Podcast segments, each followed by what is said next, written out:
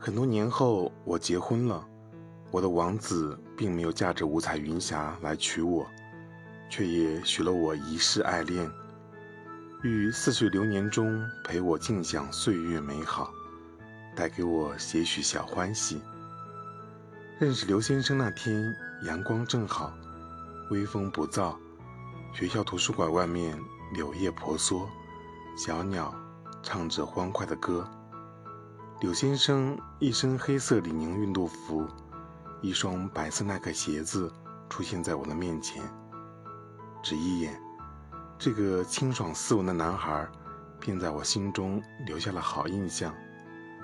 后来朋友开玩笑，或许爱上一个人只是因为他那天穿了一双你喜欢的白鞋，而且很干净吧。